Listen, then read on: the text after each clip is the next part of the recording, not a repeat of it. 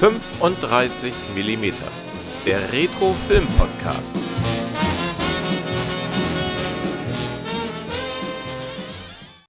Hallo, liebe Hörerinnen und Hörer unseres kleinen Podcasts. Wir sind der 35 mm, das Retro-Filmmagazin Podcast, der Podcast zur gleichnamigen Zeitschrift. Wir sind mittlerweile bei der Ausgabe 44 vom Dezember 2021. Und da geht es hauptsächlich um Metro Goldwyn Mayer. Wer sich also für das Heft interessiert, es ist immer noch im Shop zu haben.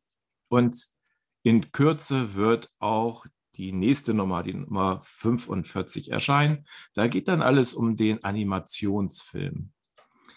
In den letzten beiden Podcasts, die wir bereits aufgenommen hatten und die man auch auf den üblichen Plattformen findet, waren wir recht Hollywood-lastig.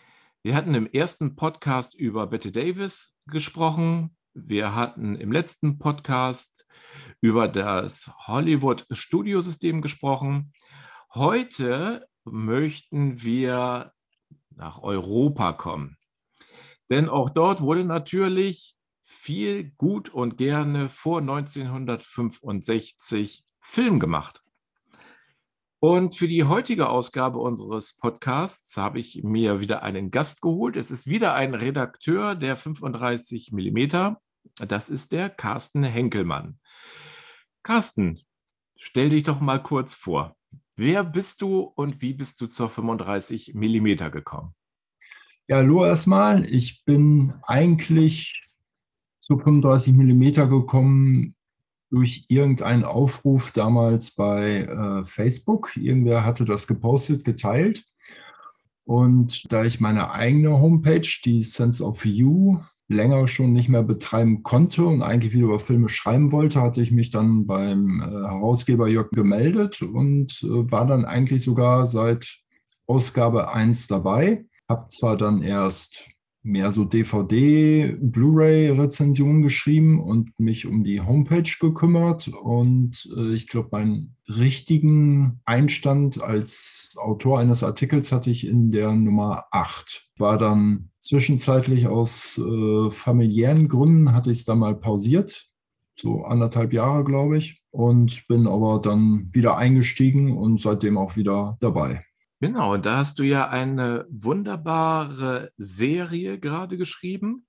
Ein Dreiteiler, der sich über die Ausgaben 42, 43 und 44 erstreckt.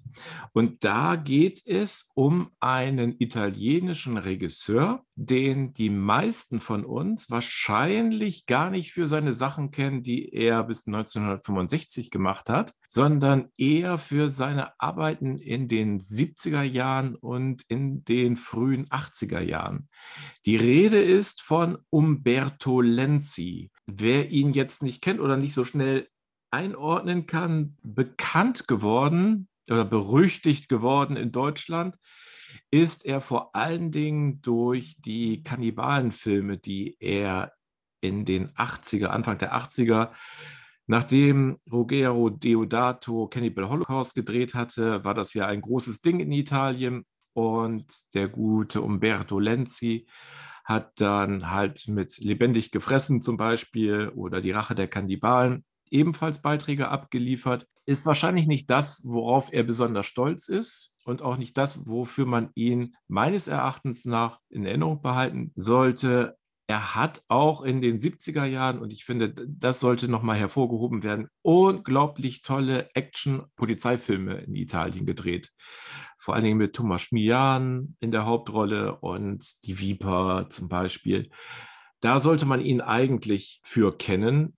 Bevor ich gleich wieder auf dich komme, Carsten, noch eine kleine Anekdote. Ich habe von jemandem gehört, der Lenzi ist leider schon verstorben, aber der hat noch ein Interview mit ihm gemacht für eine Blu-ray-Veröffentlichung und hat ihn dann auch privat getroffen. Und der sagte mir, wenn man mit Lenzi ein tolles Interview führen möchte, dann sollte man diese Kannibalenfilme ganz außen vor lassen, gar nicht so viel auch über die Polizeifilme der 70er Jahre sprechen, sondern er wäre besonders stolz auf die Kriegsfilme, die großen Kriegsfilme, die er Ende der 60er gedreht hat.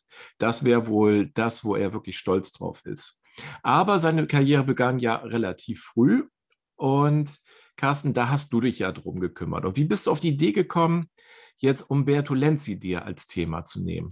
Ich hatte eigentlich mal Lust, äh, nachdem du über Jess Franco zum Beispiel die Frühwerke schon geschrieben hattest, mir auch mal einen Regisseur vorzunehmen und darüber zu schreiben und habe festgestellt, Mario Bava ist abgegrast ohne Ende, Fulci, äh, Franco, Dario Argento, so die großen Namen aus Italien und, und Spanien äh, sind eigentlich gut abgedeckt. Nur Lenzi ist irgendwie so ein bisschen so ein weißer Fleck. Also äh, selbst in der Splatting Image damals, seine späteren Filme sind da behandelt worden, aber jetzt auch halt nur die Filme und nicht Lenzi als Person.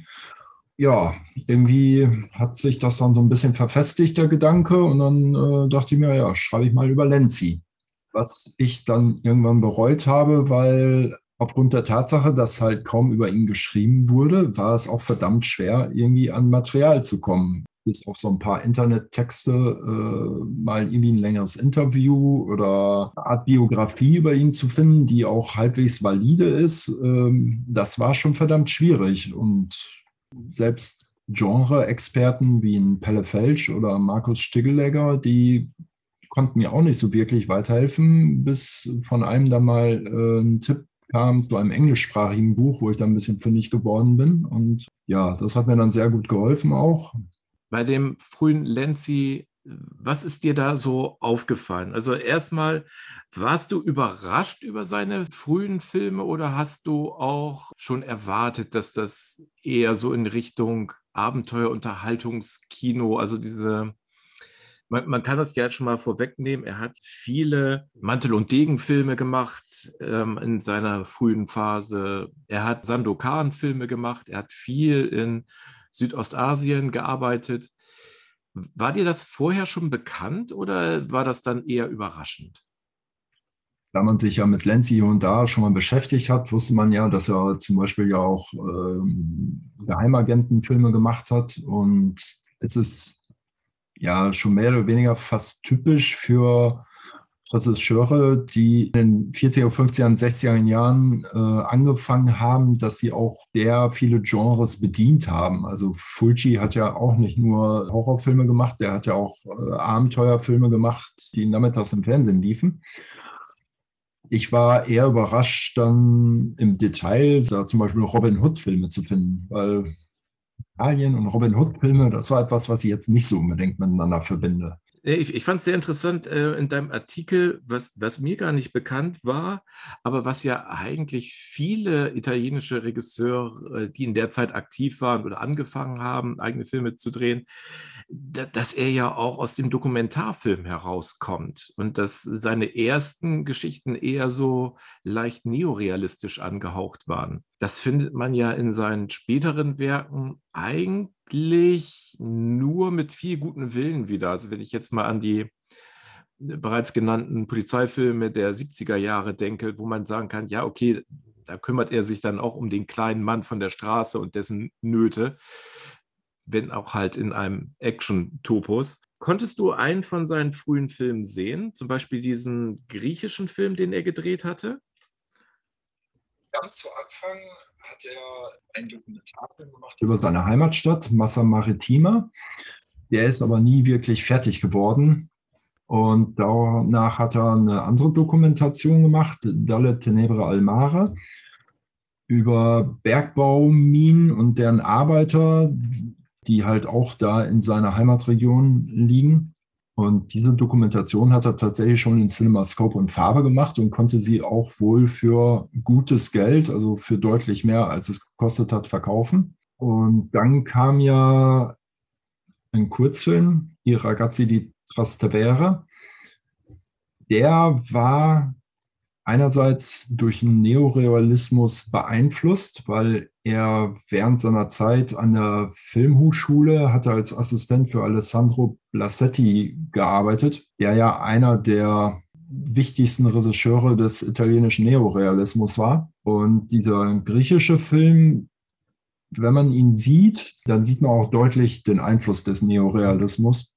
Den kann man auf einer bekannten Videoplattform tatsächlich finden. Über die Legalität mag man sich jetzt natürlich streiten. Man kann ihn auch nur im griechischen Originalton sehen ohne irgendwelche verständlichen Untertitel dabei, was es noch ziemlich schwierig macht. Die Handlung, ja gut, muss man sich halt, halt anhand der Bilder irgendwie zurechtbasteln. Also Kern geht es eigentlich äh, um einen jungen Mann, der so ein bisschen so ein Nebenmann, ein Playboy ist und ein leichtes hat, bei den Mädchen zu landen, bis er dann halt eine italienische Urlauberin kennenlernt und sich ernsthaft in diese verliebt und dann sie aber nicht so einfach knacken kann. Und er versucht halt, ihre Gunst zu gewinnen. Darum geht es eigentlich im Kern. Das ist jetzt nicht so ein großes Sozialdrama oder sowas, eher so ein bisschen leichte Liebesromanze. Aber der Einfluss des Neorealismus ist da zumindest in, in der Art der Inszenierung deutlich zu erkennen. Er ist äh, in Schwarz-Weiß, glaube auch im Breitbildformat gedreht, da bin ich mir jetzt aber nicht ganz sicher, aber man erkennt, äh, wo es herkommt. Ich finde das super interessant, weil er ist ja später in seinen Filmen, also nie wieder äh, dahin zurückgekehrt. Also mir ist jetzt auch keine Komödie von ihm irgendwie bewusst, dass er etwas in dieser Richtung gemacht hätte. Bei den ganzen italienischen Regisseuren ist es ja so, die haben sich ja erstmal durch kleinere Aufgaben durchgequält. Also hier mal Regieassistenz, da mal äh, Tonmann gemacht, da äh, mitgeholfen. Aber bei ihm war das ja dann relativ schnell, dass er vom Regieassistenten tatsächlich zum Regisseur auch geworden ist. Und dann, wenn ich mir so seine äh, Filmografie anschaue, ist er ja wirklich so eine Gun for Hire. Also er hat ja alles gemacht, was in dem Moment gerade ihm angetragen wurde. Was man gerne unter Autorenfilme oder sowas abspeichert, ist er ja nun überhaupt nicht, sondern eher jemand, dem populäre Stoffe angetragen werden. In dem Zusammenhang finde ich es aber interessant auch, dass er ja auch bei vielen am Drehbuch mit beteiligt war. Drehbuch hat er äh, sehr oft mitgeschrieben, gerade bei den früheren Sachen. Das mit dem Komödiantischen ist so nicht ganz richtig, weil mhm. äh, in seinen früheren Filmen finden sich auch häufig sehr humoristische äh, Sachen. Also es ist jetzt nicht Slapstick-Comedy oder Screwball oder irgendwie sowas, aber so, so ein gewisser gewitzter Humor, der halt gerade bei den Abenteuergeschichten auch die Charaktere sehr sympathisch macht und äh, ja, das für eine gewisse Leichtigkeit in dem Film aussorgt. Und Regisseur ist er streng genommen gar nicht mal so schnell geworden. Also er hat ja an einer italienischen Filmhochschule das Handwerk gelernt er ist danach dann mit seiner Frau nach Griechenland gegangen, wo er den Mia Italidas, den Ellada äh, gedreht hat, diesen griechischen Neorealismus gefärbten Film. Aber da dieser Film in Griechenland, der zwar mit italienischem Geld äh, zusammen entstanden ist, nie in Italien gezeigt wurde, kam er halt nach seiner Griechenland-Zeit nach Italien zurück und für die italienische Filmindustrie war er völlig unbeschriebenes Blatt. Also die kannten ihn vielleicht als Assistenten von, aber halt nicht als Filmregisseur, weil dieser griechische Film in Italien völlig unbekannt war. Ja, und mhm. dann hat er bei einigen Filmen halt Regieassistent gemacht oder äh, mal eine Lampe gehalten oder ein Mikro gehalten. Und er ist dann eigentlich im Endeffekt aufgefallen bei einem äh, Großbudget-Piratenfilm, wo der eigentliche Regisseur hatte sich irgendwie verletzt und ein Bein gebrochen oder sowas und konnte halt eine Zeit lang nicht wirklich gut vor Ort sein und die Leute dirigieren. Und Lenzi war dem Produzenten dann aufgefallen, weil er die Leute da auf Zack hielt und äh, dafür sorgte, dass die Szenen fertig wurden. Und dann hat er eigentlich seinen nächsten richtigen Regisseurjob erst bekommen und weil er auch einfach noch nicht so viel Geld verlangte. Ne? Und das war dann der Piratenkapitän Mary, der dann tatsächlich auch mal in Deutschland in die Kinos kam. Das ist mir jetzt auch aufgefallen, als ich deine Texte hier gelesen habe dass es ja super schwer ist, an seine frühen Filme zu kommen. Also ich weiß, ich habe von seinen frühen Filmen zwei tatsächlich bisher nur gesehen. Das war einmal der Sandokan-Film, der in Deutschland in einer recht guten Edition rausgekommen ist. Und ich habe von ihm noch den Agentenfilm, äh, na, wie heißen die? Höllenhunde des Secret Service sehen dürfen. Das sogar auf 35 Millimeter. Das war dann natürlich toll im Kino, den zu sehen, aber der ist ja auch nicht wirklich zu bekommen. Du hast sicherlich die Erfahrung auch gemacht. Äh, wie bist du denn dann an die Filme rangekommen? Das sind 15 Filme, die in den 35 Millimeter Zeitraum fallen von Lenzis Frühphase. Ich sag mal so, ein Drittel gibt es tatsächlich oder gab es mal als deutsche DVD. Allerdings äh, über die Qualität sollte man den Mantel des Schweigens legen, weil äh, da wurden 2,35 zu 1 Filme auf übelstes Vollbild zusammengestaucht und solche Sachen. Das macht dann nicht wirklich Spaß. Im englischsprachigen Raum gibt es dann auch noch hier und da ein paar Veröffentlichungen. Also wenn man sich ein bisschen Mühe gibt und sich anstrengt, dann kann man sie noch wenn nicht unbedingt in der besten Form, aber man kann die Filme zu sehen kriegen. Das äh, geht. Höllenhunde The Secret Service, da gibt es zum Beispiel auch eine deutsche DVD, die ist aber auch schon relativ alt. Bildqualität ist auch nicht so dolle. Heiße Größe von CIA durfte ich auch mal auf 35 mm sehen im Kino. Das war auch sehr schön. Das war der Vorgängerfilm zu den Höllenhunde. Naja, man muss halt schon ein bisschen suchen. Und wenn es hart auf hart kommt, muss man tatsächlich mal ein italienisches Original ohne Untertitel sich zu Gemüte führen. Aber so ist das halt. Manche Filme sind auch nie in Deutschland erschienen. Ist einfach so.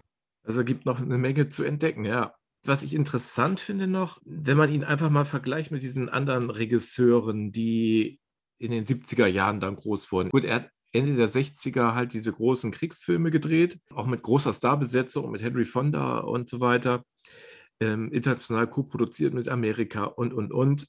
Aber für uns Fans ist er ja eigentlich tatsächlich in den 70er dann, wie ich schon sagte, mit den Actionfilmen und halt noch mit den ganzen Kannibalenfilmen oder sein Großangriff der Zombies daher kennt man ihn ja eigentlich. Du hast ja auch am Anfang gesagt, mit den ganz Großen, äh, mit Argento, Fulci und so weiter. Und da finde ich interessant, die haben ja alle in den 60er Jahren auch ähm, Italo-Western gedreht. Hat er auch, aber nicht in unserem Zeitraum und ich glaube auch nur zwei. Er hat aber auch nicht einmal irgendeinen Gothic-Horror gedreht. Also, also ist das, was man unterstellen würde, dass er so seine Karriere begonnen hat. Er ist tatsächlich der große Abenteuerfilmmensch gewesen. Also, was haben wir denn hier? Wir haben die Piratenfilme, die er gedreht hatte. Er hat Katharina von Russland, also auch einen Ausstattungsfilm, also viele, viele Ausstattungsfilme, den Sandokan-Film, dann den Tempel des weißen Elefanten. Das sind alles Sachen, und ich glaube, das war auch die Qualität, die die Produzenten bei ihm gesucht haben, wo halt viele Material, viele Menschen zu bewegen waren und die jetzt nicht mal eben im staubigen Spanien spielen können, sondern wo man dann auch äh, die entsprechende Umgebung hat, äh, Tieraufnahmen und, und, und, und, und. Meinst du auch, dass das der Hauptgrund war, dass er so relativ viele Filme doch in der ersten Hälfte der 60er Jahre gedreht hat? Oder findest du, dass er andere besondere Qualitäten mitgebracht hat? Er war recht effektiv im Nutzen der Möglichkeiten, die ihm gegeben waren. Also sein erster richtiger Film, der Piratenkapitän Mary. Davor war ja halt dieser griechische Film, den keiner kennt eigentlich. Den konnte er drehen, weil er zuvor äh, Regieassistent war bei einem Film namens Die Abenteuer der Totenkopfpiraten und hat dann im Endeffekt äh, das Piratenschiff, was dafür gebaut wurde und so weiter, einfach für seinen Piratenkapitän Mary äh, wiederverwendet. Und das eigentlich sogar recht gut. Also man ist erstaunt so, man sieht einen vermeintlichen Debütfilm eines äh, italienischen Regisseurs und äh, da ist schon ein fettes Piratenschiff dran. Das ist schon recht erstaunlich. Also es ist mir auch aufgefallen, also von, jetzt gerade bei dem Sandokan-Film, von der Ausstattung und so was, das sieht alles schon nach ordentlich viel aus. Nicht wie kleine billige Produktionen. Oder hattest du da jetzt auch welche dabei, wo du sagst, na gut, hier sieht man schon, das Geld war knapp und mehr kriegen wir hier nicht raus. Die Sandokan-Filme, da war wahrscheinlich einfach der Vorteil, die hat er in Südostasien gedreht und da kriegt man wahrscheinlich für das gleiche Geld einfach viel mehr. Es gibt aber auch, ich weiß jetzt nicht, bei welchem Film es war, es war einer von seinen, seinen äh, Zorro- oder Robin Hood-Filmen, da ist eine Kneipenschlägerei und man sieht, dass die Studioband wackelt, als da einer gegenfällt. Also das hat man dann auch. Aber an sich, äh, wie gesagt, hat er seine Möglichkeiten gut ausgenutzt. Bei Sandokan und Tempel des Weißen Elefanten, die schwarzen Piraten von Malaysia oder drei Sergeanten von Bengali zum Beispiel. Da hat er dann auch bei Sandokan was gedreht und manche Szenen findet man in den nachfolgenden Filmen dann nochmal wieder. Zwar so, dass man jetzt irgendeinen bestimmten Charakter aus dem vorherigen Film nicht unbedingt erkennt, aber wenn man die Filme so hintereinander wegzieht, dann merkt man, oh, das habe ich doch schon vorhin mal im anderen Film gesehen. Das ist ja sowieso etwas, was einem bei italienischen Filmen recht häufig auffällt, dieses Recycling von Aufnahmen, was mir auch immer wieder bei Lenzi auffällt, und das wird natürlich nachher dann bei seinen Kannibalenfilmen ganz extrem. Da gibt es ja dann auch einen, den er quasi aus Resten eines anderen zusammengeschnitten hat. Aber das Recycling von Naturaufnahmen, wo dann auch die Qualität der Aufnahmen immer recht abfällt, das hat er ja damals auch schon viel gemacht, wenn ich das so richtig in Erinnerung habe, dass einfach ähm, Material eingekauft wurde von irgendwelchen Naturdokumentationen und das dann, wo es passt oder auch gerade nicht passt, reingeschnitten wird. Fallen dir da noch andere Beispiele für ein? Glaube, es war Sandukan. Da ist es halt so, dass äh, da die Truppe, um die es geht, äh, durch den Dschungel wandern muss. Und diese Wanderung ist wirklich recht lang gezogen. Man sieht die dann über irgendeine Wiese laufen. Im Hintergrund sind Elefanten. Dann gibt es einen Cut zu Archivaufnahmen, wo dann irgendwelche anderen exotischen Tiere gezeigt werden, aber halt dann ohne Darsteller. Und äh, da sieht man dann schon anhand der Körnung des Filmmaterials, dass es aus einer anderen Quelle kommt. Und äh, in einem Film, da hat das dann tatsächlich etwas übertrieben. Das hat die, macht die ganze Sequenz ganz schön langatmig. Dann hat er teilweise die gleichen Tierszenen in einem späteren Film wieder benutzt, nur dann nicht so ausgewalzt von der Laufzeit her. Aber das äh, in seinen, seinen Südostasien-Filmen kann man das eindeutig erkennen, ja. Und das hat er dann wahrscheinlich als recht effektives Mittel nochmal dann später für seine Dschungelabenteuer mit den Kannibalen wiederverwendet. Wobei ja. er dann schon 72 mit Mondo Cannibale ja schon am Start war. Und Deodato war ja später. Lenzi war ja. nicht der Erste. Der ist übrigens für unsere Hörerinnen und Hörer äh, mal eben kurz empfohlen, weil das ist ein wirklich guter, toller Abenteuerfilm, der eigentlich eher ein Remake ist von Der Mann, den sie Pferd nannten, wo es halt in Südostasien und statt Indianer haben wir da halt einen Kannibalenstamm. Aber ähm, er ist schon ein wirklich souveräner Handwerker. Das muss man ihm einfach lassen. Und ich vermute auch, dass deswegen seine Filmografie am Anfang auch so aussieht, wie sie aussieht, halt mit diesen ganzen, den Robin Hood-Filmen, die er da gemacht hat. Er hat ja auch mit Pierre Brice, hat er, glaube ich, zwei Zorro-Filme gedreht. Habe ich das richtig in Erinnerung?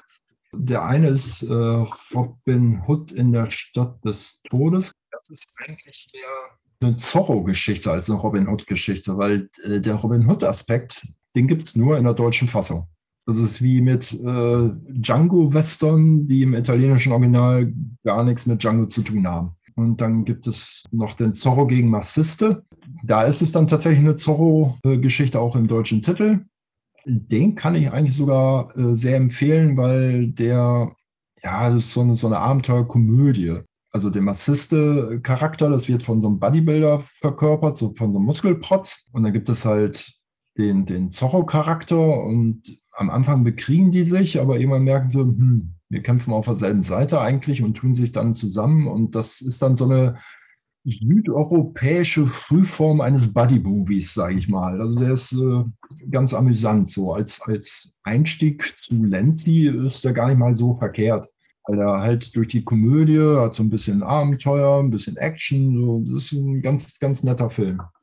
Und da spielt halt auch Pierre Brice mit tatsächlich. Und das ist jetzt aber auch in seiner frühen Zeit nicht der einzige bekannte Darsteller. Also in Katharina von Russland zum Beispiel spielt Hildegard Knef mit, mhm. die eigentlich nur deswegen damit spielt, weil Anita Eckbert zu teuer war. Und äh, Steve Reeves halt bei Sandokan, Richard Harrison zum Beispiel in Der letzte der Gladiatoren. Äh, also da waren schon ein paar Namen dabei, die man auch so kennt. Also jetzt nicht die großen Oscar-Preisträger, sage ich mal, aber die auch einem deutschen Durchschnittsfilmschauer äh, durchaus bekannt sein dürften. Darauf würde ich ja hinaus. Also die ersten sind tatsächlich gute, äh, nicht billige Ausstattungsfilme, die er recht zügig, sehr professionell über die Bühne gebracht hat. Und ich denke mal tatsächlich seine Professionalität und sein Umgang mit Massenszenen und so weiter, alles was dazugehört, so Mantel und Degen, Sandalenfilme, was er da alles gemacht hat, dass das tatsächlich der Punkt ist, wo die, oder anders gesagt, die Genres, in denen er sich aufgehalten hat, sind wahrscheinlich deswegen genau die, weil die Produzenten mit ihm sehr zufrieden waren, wenn er solche Filme gedreht hat. Am Anfang ist alles Ausstattungsfilme und die letzten beiden Filme, die ja in unseren Zeitrahmen bis 1965 fallen, sind ja dann Eurospy-Geschichten. Der bereits erwähnte Höhlenhunde des Secret Service und heiße Grüße vom CIA. Wie haben dir die denn gefallen? Recht gut. Ich habe auch die Vermutung, dass die beiden Filme back-to-back -back gedreht wurden. Also ich habe dafür jetzt keinen Beleg, aber äh, sie spielen beide in Kairo. In beiden Filmen kommen Szenen vor, die man ähnlich in dem jeweils anderen Film auch schon gesehen hat. Sie sind halt ein typisches Kind der 60er. James Bond war da schon eine extrem große Nummer in heiße Größe von CIA, da heißt der Agent halt 606. In den, bei den Höllenhunden ist es Super 7 und Agentin 008. ne, ist klar, wo das herkommt. Sie haben halt beide so ein bisschen den Makel, dass sie hier und da ein bisschen mit Schaum gebremst sind oder der Schnitt dann auch mal nicht ganz perfekt passt. Was aber vielleicht auch daher kommen mag, dass die Fassung, die man gesehen hat, vielleicht nicht ganz astrein war oder vollständig war. Ja, den Höllenhunde Secret Service habe ich, wie gesagt, es ist auch gar nicht lange her. Das war beim Vorentreffen von delirioitaliano.de. Das fand letztes Jahr in Freiburg statt und da wurde der dann gezeigt. Und ich fand den gut, aber nicht überragend. Also ich fand ihn an einigen Stellen recht zäh, recht langgezogen manchmal allerdings auch wunderbar over the top. Da gibt es eine Szene, wo sie versuchen, eine Leiche verschwinden zu lassen, indem sie so tun, als ob die Leiche eine Puppe wäre. Und die Leute, die dann reinkommen, um die Leiche zu suchen, bemerken das gar nicht. Also solche Geschichten sind da drin. Oder der Hauptdarsteller Roger Brownie, der auch den wunderbaren Superhelden Argo Man gespielt hat, der ist auch sowas von schleimig und von sich überzeugt. Und das ist heutzutage also wirklich eher wie eine Parodie, wirklich. Es muss damals auch schon eine Parodie gewesen sein. Der ist so drüber. Äh, ich kann, ich kann mir nicht vorstellen, dass das irgendjemand ernst genommen hat. Wie ist deine Einschätzung von heiße Grüße vom CIA? Lohnt sich der mehr? Die beiden Filme tun sich nicht viel. Also der heiße Grüße vom CIA, der hat einen sehr schönen Auftragskiller, der aus seinem äh, Handschuh Messerklingen verschießt. Das sollte wohl so ein bisschen so das äh, Gegenstück zu Oddjob aus Goldfinger sein, dieser äh, Asiate, der mit seiner Melone die Leute killt. Und äh, in heiße Grüße gibt es zum Beispiel dann auch äh, einen schönen Kampf in einem Schönheitssalon für Frauen. Man sieht dann lauter aufgescheuchte Damen in äh, Unterwäsche und äh, die eine oder andere muss dann auch dran glauben. Das ist dann halt auch etwas, was man, glaube ich, in einem James Bond-Film nicht unbedingt sehen würde. Mhm. Sehr schön ist in dem Film auch dann, da geht es ja darum, dass so eine Anti-Radaranlage gefunden werden soll und irgendwann gegen Schluss zeigen sie dann diese Anlage und man hatte eher das Gefühl, hey, da hat ein Gartencenter Insolvenz angemeldet und die haben sich so ein paar Leuchtkugeln für den Garten dahingestellt und das ist dann die Anti-Radar-Anlage. Also wunderbar eigentlich in der Hinsicht. Also auch ein Film, den man am besten mit vielen Leuten im Kino sehen sollte, wenn man die das Möglichkeit hat. Ja, das Glück hatte ich einmal. Ah, sehr schön. Was würdest du denn sagen, nachdem du jetzt diese ganzen Filme gesehen hast? Hat sich das gelohnt für dich? Oder sagst du, naja, im Nachhinein hätte ich mir auch meine Zeit anders einteilen können? Sowas würde ich eigentlich nie sagen. Weil äh, irgendwie, wir beide, wir kennen uns ja jetzt, das wissen die Zuhörer nicht, wir kennen uns ja jetzt auch schon 20 Jahre oder so. Wir kommen ja quasi aus der alten Schule, die durch die Splatting Image und insbesondere Christian Kessler beeinflusst wurde oh, ja. in, in, ihrer Filmwahrnehmung. Und es gibt ja viele Filme, die objektiv betrachtet schnurzelangweilig sind, aber dann ist da die eine Szene drin, die so unglaublich ist, dass es den ganzen Film wieder komplett aufwertet. Und äh, ich sag mal so, dass ich denke, ich habe meine Zeit verschwendet. Das passiert mir vielleicht heutzutage bei irgendwelchen modernen, ach so brutalen äh, Splatter-Filmchen, für die mir meine Zeit tatsächlich mittlerweile zu schade ist. Aber jetzt in Lenzis Fuhrwerk, klar, da sind auch ein paar Gurken dabei. Der Robin Hood, der Löwe von Sherwood, klingt erstmal gar nicht so schlecht. er ist bloß fürchterlich langatmig und langweilig.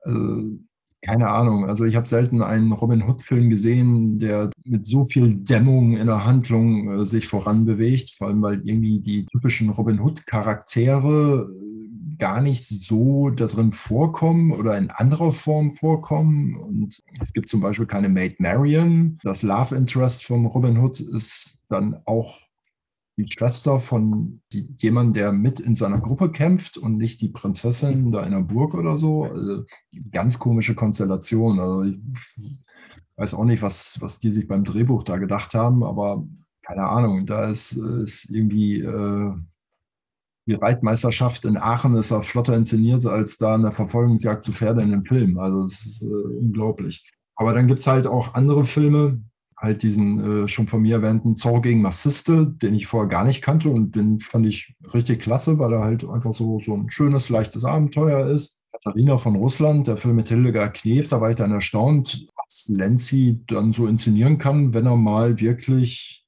Budget und eine ordentliche Produktion und so an der Hand bekommt. Man ist jetzt auch kein Klassiker der Filmgeschichte, aber sehr solide inszeniert mit äh, vielen Massenszenen auch. Ja, und dann diese ganzen, ja, seine Südostasien-Filme sind jetzt auch alles nicht so die Weltklassiker, aber sie sind immer noch unterhaltsam, was man manchen Filmen ja nicht zusprechen kann. Und in der Hinsicht hat Lenzi dann schon wieder mehr abgeliefert als dann manch anderer Regisseur.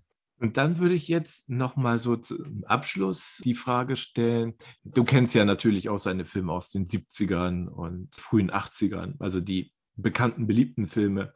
Hast du den späten Lenzi eigentlich im frühen Lenzi auch schon irgendwie sehen können? Oder waren das eigentlich zwei eher unterschiedliche Regisseure?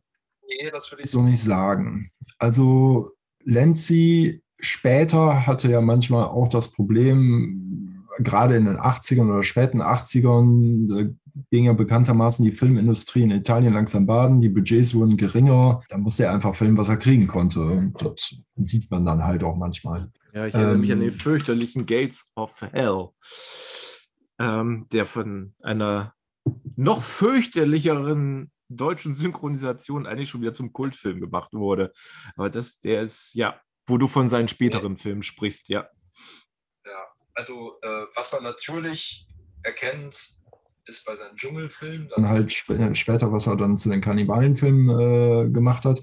Aber es gibt dann noch den Robin Hood in der Stadt des Todes, ja, der halt nur in der deutschen Version Robin Hood ist. Eigentlich ist es mehr so eine Zorro-Geschichte, wobei es jetzt auch nicht der Zorro ist, den man kennt. Aber da erkennt man so das erste Mal so typische Exploitation-Elemente, würde ich sagen. Da geht es dann um so einen, so einen äh, Don, der dann irgendwo in einem anderen Gutsherrn ermordet, sich als Retter dahinstellt, weil diese Ermordung ist inszeniert. Er ist dann quasi der Retter in der Not, um die Tochter zu retten, ist aber eigentlich nur hinter ihrem Erbe her. Und dieser Typ unterdrückt auch dann das Landvolk und äh, die Pest geht um und er schließt sich in seinem Schloss ein und draußen die Leute müssen dann halt zusehen, wie sie klarkommen.